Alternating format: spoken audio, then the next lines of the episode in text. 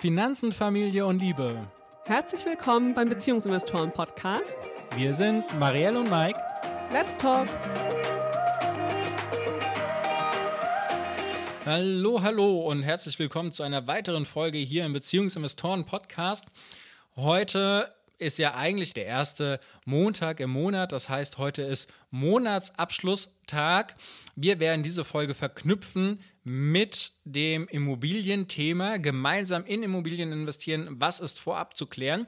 Und wir gehen jetzt einmal mit euch die Fragen durch, die wir uns gestellt haben, bevor wir unsere erste Wohnung gekauft haben und die wir uns tatsächlich auch diesen Monat erneut gestellt haben, weil ein besonderes Highlight Marielle ist. Ja, wir haben bei unserer Suche nach einer weiteren Kapitalanlage Erfolg gehabt und haben ganz spontan im März eine Wohnung besichtigt und für gut befunden und werden die hoffentlich im Laufe des Aprils kaufen. Und da ist natürlich der Monatsabschluss eine sehr gute Grundlage für, weil dadurch, dass wir den immer so regelmäßig machen, können wir jetzt halt auch einfach so schnell handeln und wissen genau, was wir uns leisten können und was nicht. So sieht's aus. Und bevor wir an diesem Punkt waren, um zu entscheiden, was wir uns jetzt leisten können und was nicht, und bevor wir auch zur Bank gehen konnten, um bestimmte Sachen zu klären, haben wir uns erstmal innerhalb unserer Beziehung ein paar Fragen gestellt und darauf eine Antwort gefunden. Die Antworten werden wir jetzt erstmal nicht mitgeben, sondern nur die Fragen. Die Antworten machen wir entweder in einer separaten Folge oder findet ihr dann auf Instagram, wie wir das Ganze eben umgesetzt haben. Ja, fangen wir doch mal mit der ersten Frage an, die es innerhalb der Beziehung so zu klären gibt, wenn ihr darüber anfangt zu sprechen, ob ihr vielleicht gemeinsam in Immobilien investieren könntet. Die erste Frage lautet Eigenheim oder Kapitalanlage? Das macht einen riesengroßen Unterschied. Einmal Eigenheim wollt ihr selber drin wohnen oder Kapitalanlage, wollt ihr das Ganze vermieten? Das macht für die Bank einen Unterschied, das macht für die Steuer einen Unterschied, das macht am Ende auch für euch einen Unterschied. Deswegen ist das ganz wichtig zu klären. Gut, die nächste Frage lautet, was ist eure Investitionsstrategie? Das musst du mal genauer erklären, Mike. Ja, auch hier geht es darum, einmal sich zu überlegen, wo soll denn die Reise hingehen? Sowohl mit dem Eigenheim als auch mit der Kapitalanlage. Beim Eigenheim, wie ist der Plan, wenn mal die Kinder ausziehen? Also angenommen, ihr würdet ein Haus kaufen für die Familie, wie ist der Plan, wenn die Kinder ausziehen? Soll eine Einliegerwohnung drin? Soll die Eigenheim irgendwie Geld mit dazu bringen? Also das sind Fragen, die damit aufkommen. Bei der Kapitalanlage wollt ihr eine heruntergekommene Wohnung kaufen, sie restaurieren, also sanieren und renovieren und dann teurer verkaufen? Wollt ihr die Sachen lange halten und über den Mietzins ein weiteres Einkommen erreichen? Also das sind einfach Sachen, die sich jetzt hinter einer Investitionsstrategie verbirgen. Marielle, die nächste Frage ist, was ist eure Zielgruppe zur Vermietung? Ja, das hängt natürlich ganz stark mit der Investitionsstrategie auch zusammen. Also an wen möchte ich vermieten, wenn ich mich für eine Kapitalanlage entschieden habe als Paar? Ja, das kann ganz unterschiedlich sein die Zielgruppe können Rentner sein, weil man sagt, da kommt auf jeden Fall immer die Miete. Ja, es kann aber auch sein, dass ihr sagt, ihr wollt an Familien vermieten, ihr möchtet an Singles vermieten. Daraus folgt dann auch, vermieten wir möbliert, vermieten wir die Wohnung so, wie sie ist. Also da gibt es ganz viele verschiedenste Zielgruppen, an die man vermieten könnte. Und da macht es einfach Sinn, miteinander auch mal zu überlegen, welche da für euch am besten passt, mit wem ihr am ehesten ein Mieter-Vermieter-Verhältnis eingehen möchtet. Und jetzt kommen wir zu der ersten Sache, die wirklich relevant wird bei einem Monatsabschluss. Und zwar, wie viel Eigenkapital ist eigentlich bei euch vorhanden? Genau, diese Frage ist sehr, sehr wichtig für die Bank. Weil in der Regel wird kaum jemand eine Immobilie 100% direkt bar zahlen, sondern fast immer finanzieren. Auch wenn vielleicht das Geld da ist. Weil nur weil man das Eigenkapital hat, muss man es nicht unbedingt einbringen. Aber die Bank möchte natürlich sehen, wie viel hätte man denn auf der hohen Kante. Dann ist auch wieder die Frage, in welcher Form liegt das Eigenkapital vor? Haben wir vielleicht schon eine andere Immobilie, für die wir eine entsprechende Grundschuld noch eintragen könnten? Haben wir ganz viel Geld in Aktienvermögen, das aber von der Bank her ja, geringer bewertet wird dann entsprechend. Oder haben wir super viel Geld auf dem Tagesgeldkonto. Alternative kann natürlich auch sein, wir haben super wenig Eigenkapital gemeinsam und müssen daran erstmal zusammenarbeiten. Da empfehlen wir natürlich einen Monatsabschluss zu machen. Das war tatsächlich bei uns auch der Schlüssel. Erzählen wir ja immer wieder, bis wir unseren Monatsabschluss begonnen haben, hat unser Vermögen relativ stagniert. Seit wir den monatlich machen, monatlich diese 20 bis 30 Minuten investieren, steigen unsere Vermögensstände und somit auch unser Eigenkapital, was wir dann für solche Investments zur Verfügung haben. Außerdem lässt es einen sehr guten Eindruck bei der Bank, weil ihr die eigenen Finanzen im Griff habt, euch darin auskennt, einen guten Überblick habt. Und das sorgt einfach schon mal für Vertrauen bei einem Erstgespräch. Die nächste Frage ist, welche Städte oder Regionen kommen denn für euch überhaupt in Frage? Und da ist es nämlich sehr spannend, das macht beim Eigenheim und bei der Kapitalanlage macht das einen großen Unterschied. Eigenheim wird irgendwo da sein, wo ihr arbeitet. Das wird nicht 300 Kilometer von eurer Arbeitsstätte entfernt sein. Bei der Kapitalanlage seid ihr dann natürlich viel freier. Ihr könnt euch selbst aussuchen, welche Städte und Regionen kommen da in Frage. Ja, und es sind gegebenenfalls auch ganz andere Regionen sinnvoll für eine Kapitalanlage als für ein Eigenheim, ja, weil es kommt da ja auch drauf an, welche Mieten kannst du an verschiedenen Orten erzielen. Also diese Frage lässt sich nicht so einfach aus dem Stegreif beantworten, sondern das ist sehr, sehr individuell. Wo kennt ihr euch auch aus? Wo sagt ihr, da könnt ihr das einschätzen? Ja, sprecht darüber und nutzt diesen Vorteil, dass ihr zwei Personen seid, denn zu zweit kennt ihr in der Regel mehr Regionen, könnt da mehr Aussagen treffen und könnt vielleicht auch euch die Recherchearbeit teilen. Der nächste Punkt geht es auch ums Teilen, die nächste Frage, und zwar, mit welcher Aufteilung wollt ihr die Immobilie kaufen? Was ist denn damit gemeint, Mike? Naja, jetzt sind wir bei der ersten Frage angekommen, die wirklich für Beziehungen relevant ist. Alle Fragen vorher sollten sich sowieso auch alle anderen Menschen stellen, die jetzt in Immobilien investieren wollen. Aber mit der Aufteilung ist gemeint, wie viel Prozent an der Immobilie sollen beide halten? Also man hat ja 100 Prozent Immobilie und jetzt kann man sagen 50-50. Man kann aber auch sagen, eine Person kauft 80, die andere nur 20 Prozent. Also das heißt, da sind verschiedene Möglichkeiten jetzt hier drin, weil eine Immobilie wird natürlich auch nur über einen Notar gekauft. Das heißt, das wird eingetragen und das ist alles beglaubigt und fest. Und diese Prozente sind natürlich dann ganz entscheidend, weil die werden da übernommen. Und das ist etwas, was vorher auf jeden Fall angesprochen und geklärt werden sollte.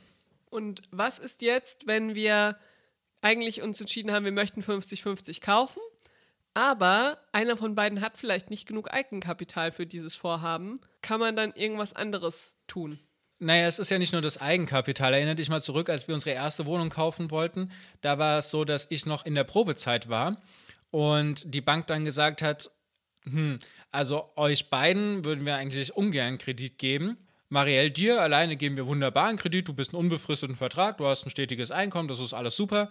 Aber mit Mike zusammen wird das nichts mehr. Also das heißt, auch so eine Sache kann einfach äh, vorhanden sein. Und jetzt ist da die ganz große Frage, habt ihr eine Möglichkeit, das für euch zu klären, auch wenn jetzt beispielsweise Eigenkapital fehlt oder wenn so eine Sache mit einem Arbeitsvertrag ist, die Wohnung 50-50 zu kaufen.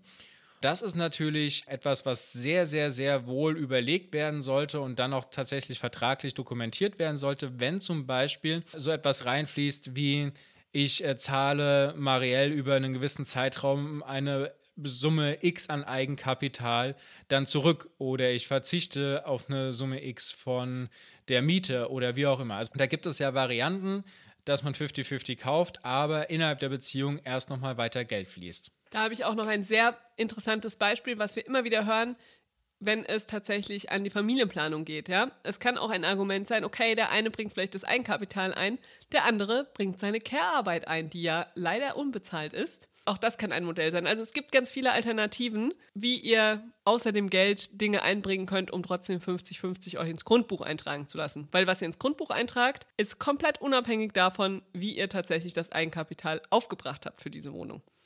Die letzte Frage auf unserer Liste ist, was ist euer langfristiges Ziel? Darüber solltet ihr als Paar auf jeden Fall auch miteinander sprechen, wenn ihr überlegt, eine gemeinsame Immobilie zu kaufen. Warum, Mike?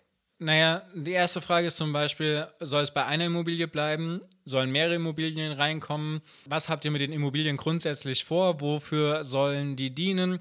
Sind es eine Altersabsicherung? Dienen die jetzt zum Vermögensaufbau? Also was ist da euer gemeinsames Ziel? Und hier ist einfach ganz wichtig, wenn ihr gemeinsam in Immobilien investiert, dann solltet ihr beide das gleiche langfristige Ziel haben. Weil wenn eine Person in die eine Richtung marschiert und die andere Person in die andere Richtung, so das wird schwierig. Das wird einmal für die Investition schwierig, das wird aber auch für eure Beziehung sehr schwierig. Deswegen ist das eine Frage, die auf jeden Fall geklärt werden sollte, bevor ihr in die erste Immobilie investiert. Okay, macht Sinn. Jetzt haben wir ja hier eine ganze Liste an Fragen. Wir haben die für uns schon beantwortet. Und weil wir die beantwortet hatten, konnten wir eben jetzt im März auch so eine spontane Entscheidung, sage ich mal, treffen. Oder für viele wird nach einer spontanen Entscheidung wirken. Mike, möchtest du vielleicht ein bisschen was darüber erzählen, was in unserem März vorgefallen ist? Naja, du hast eine Wohnung oder ein Inserat entdeckt und hast gesagt, das überzeugt dich. Ich war erst noch nicht so ganz überzeugt, weil ich dachte, es wäre etwas teuer. Und äh, du bist dann trotzdem hingefahren zu der Besichtigung und es hat sich herausgestellt, dass in dem Kaufpreis, der ohne Maklergebühren wäre, nicht nur die Immobilie an sich enthalten ist, sondern zusätzlich noch ein Stellplatz, der in der Region allein schon fast 10% des Kaufpreises ausmachen würde.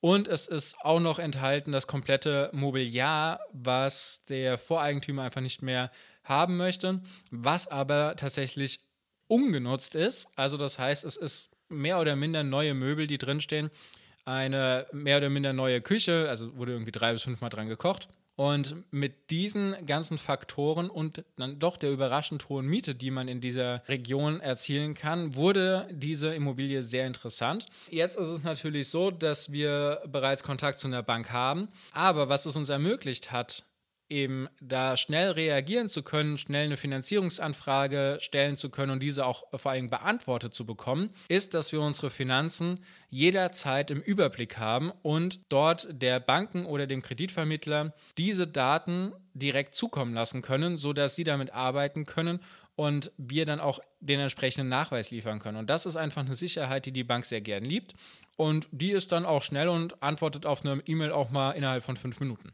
Ja, das hat selbst uns ein bisschen überrascht, wie schnell das jetzt alles funktioniert hat.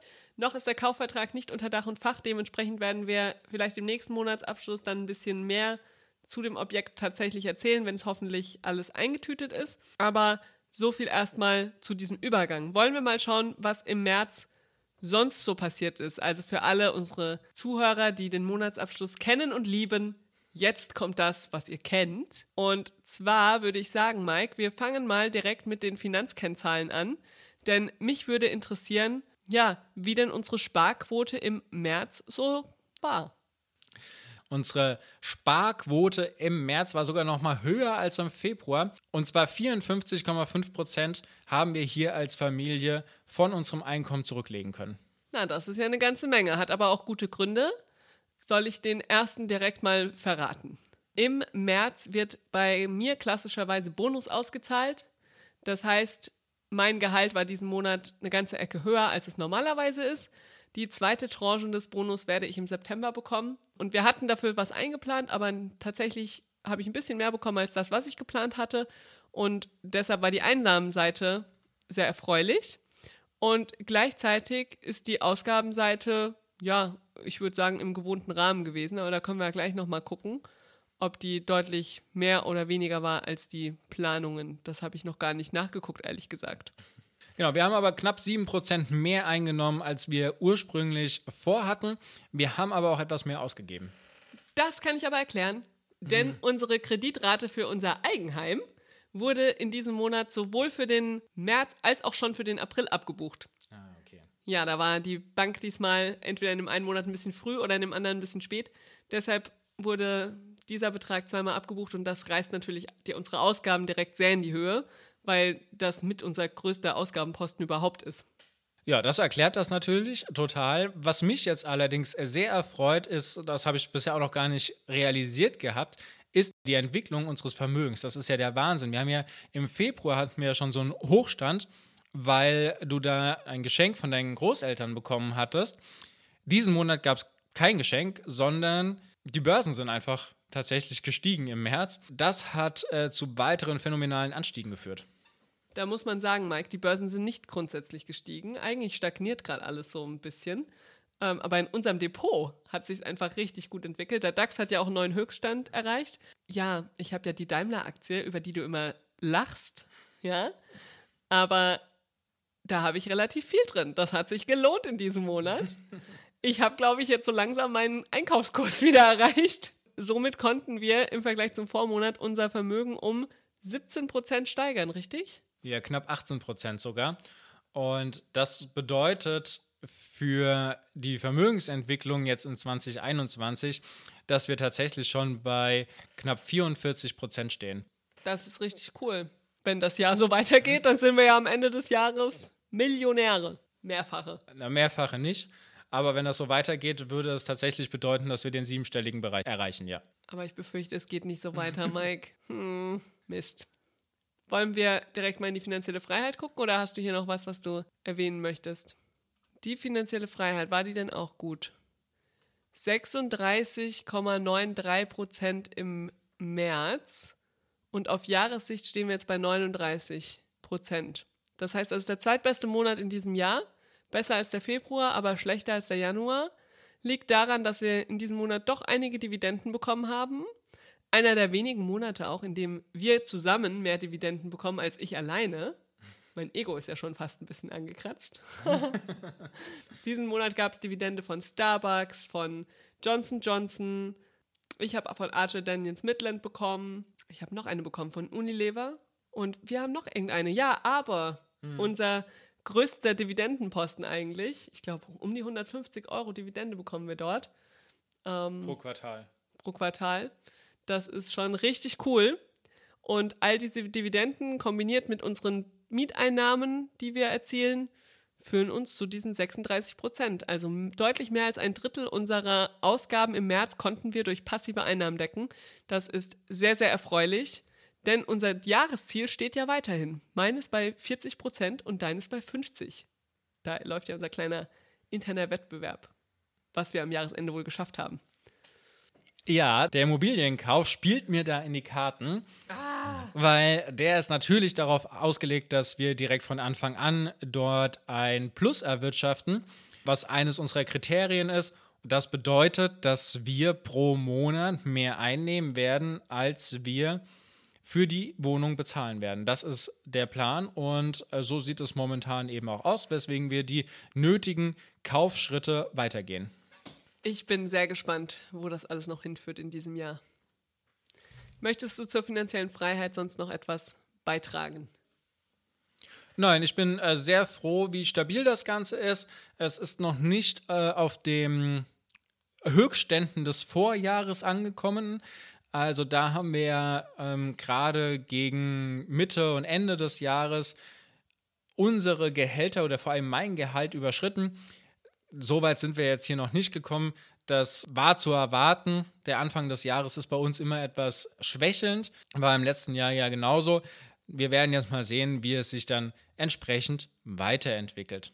So, jetzt haben wir natürlich einiges zu unserem äh, Monatsabschluss gesagt.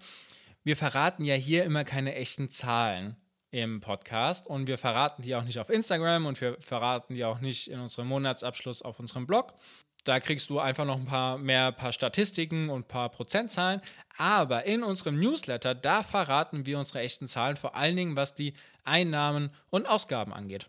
Genau, da führen wir das mal auf, damit ihr sehen könnt, was hinter diesen ganzen Prozentzahlen und so so liegt. Wenn ihr also Interesse habt, dann einfach mal auf www.beziehungs-investoren.de slash newsletter gehen und euch da schnell anmelden, denn der Newsletter mit den aktuellen Zahlen aus dem März wird erst nach Erscheinen dieser Folge veröffentlicht. Also ihr könnt eure Neugier noch stillen. Na, wenn das jetzt keine Idee ist, sich in den Newsletter anzumelden, dann vielleicht, dass es unser Donnerstag-Date gibt. Dort schauen wir immer auf die Highlights der letzten Woche zurück und es gibt vor allen Dingen pro Woche den Gedanken der Woche. Das ist mal philosophisch, mal praktisch. Es dreht sich aber immer um die Gleichberechtigung in der Beziehung. Also da lohnt es sich auf jeden Fall reinschauen. Bevor wir jetzt hier schon das Ende einläuten, okay. möchte Mike aber natürlich nochmal ganz grundsätzlich erzählen, was denn neben dem ganzen Immobilienthema im März vielleicht noch so an Highlights geschehen ist. Was ist dir denn im März noch in Erinnerung geblieben? Vielleicht guckst du auch nochmal auf die Einnahmen und Ausgaben, ob dir da noch was auffällt. Aber ja, so die Highlights aus dem März, es muss ja noch mehr passiert sein, oder? Oh, da muss ich gerade mal überlegen, Marielle, was war denn noch dein. Ah, ich habe einen. Ha, ha, ha unsere äh, Elternzeit-Challenge ist zu Ende gegangen im März mit den ersten fünf Paaren, die wir jetzt dabei hatten.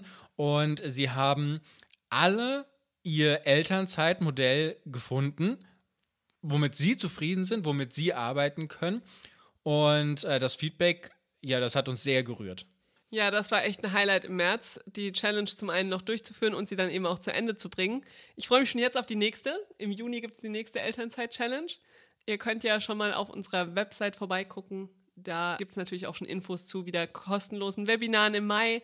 Dann im Juni kommt die Challenge. Aber ich hatte noch ein weiteres Highlight, das wir im März hatten. Hat jetzt gar nicht so viel mit dem Geld zu tun, nicht direkt, aber dann eben im, in der Folge. Ja?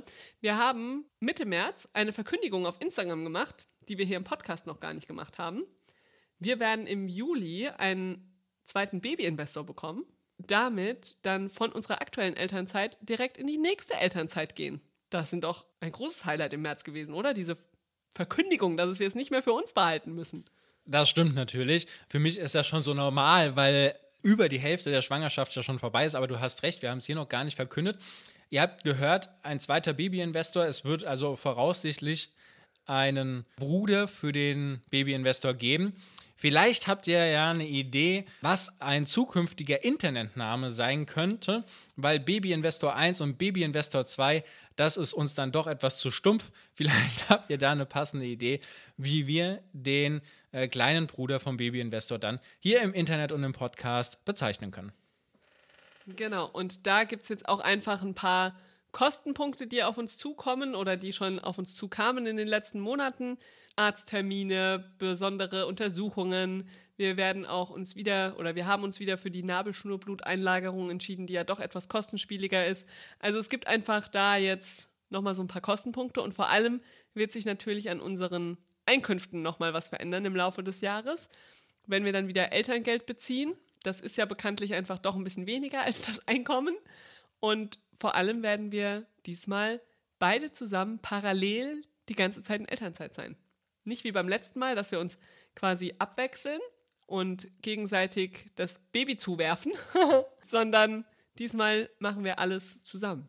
Da freue ich mich schon sehr drauf. Da fällt mir ein, ein weiteres Highlight war, dass wir die Zusage für unseren Babyinvestor für den Kindergarten bekommen haben. Mhm. Ab Juni ist der Babyinvestor Kindergartenkind. Ach, so viel, was hier passiert ist. Ja, so viele Veränderungen. Er ist halt einfach auch schon richtig groß geworden mittlerweile. Ich würde sagen, wir kommen jetzt trotzdem zum Abschluss, oder? Hast du noch etwas, was du gerne mitteilen möchtest? Nee, ich freue mich sehr auf den April. Ich bin sehr, sehr gespannt, was er mit unseren Finanzen so macht, ob dieser Immobiliendeal klappt, den wir da im Kopf haben, weil das wird definitiv Auswirkungen auf unseren Grad der finanziellen Freiheit haben auch nochmal unseren Vermögenstand, weil wir dann natürlich erstmal wieder eine Erstinvestition haben. Wir sind ja aktuell noch ein bisschen in der Diskussion, wie viel Eigenkapital wir einbringen möchten. Aber das können wir dann Ende April hoffentlich besser erzählen. Worauf freust du dich denn im April, Mike? Ich freue mich jetzt erstmal auf zwei Wochen Urlaub und damit ganz viel Familienzeit und ganz viel Zeit für die Beziehungsinvestoren. Da freue ich mich sehr drauf. Und in dieser Woche freue ich mich erstmal ganz besonders auf unser Thema, denn das lautet gemeinsam in Immobilien investieren. Was ist vorab zu klären? Folgt uns gerne auf Instagram, denn da wird es zu diesem Thema ganz, ganz viele Informationen und Insights geben. Und wir freuen uns vor allen Dingen auf eure Kommentare und eure Meinungen und den Austausch mit euch. Deswegen schaut da gerne vorbei. Und jetzt würde ich sagen, wir wünschen dir und euch einen wunderbaren Start in diese neue Woche. Beginnt ja auch mit einem Feiertag, also warum dann nicht? Und wir hören uns in einer Woche wieder, wenn es dann heißt Zeit für den Beziehungsinvestoren-Podcast. Macht's gut und habt einen wunderbaren April. Ciao, ciao.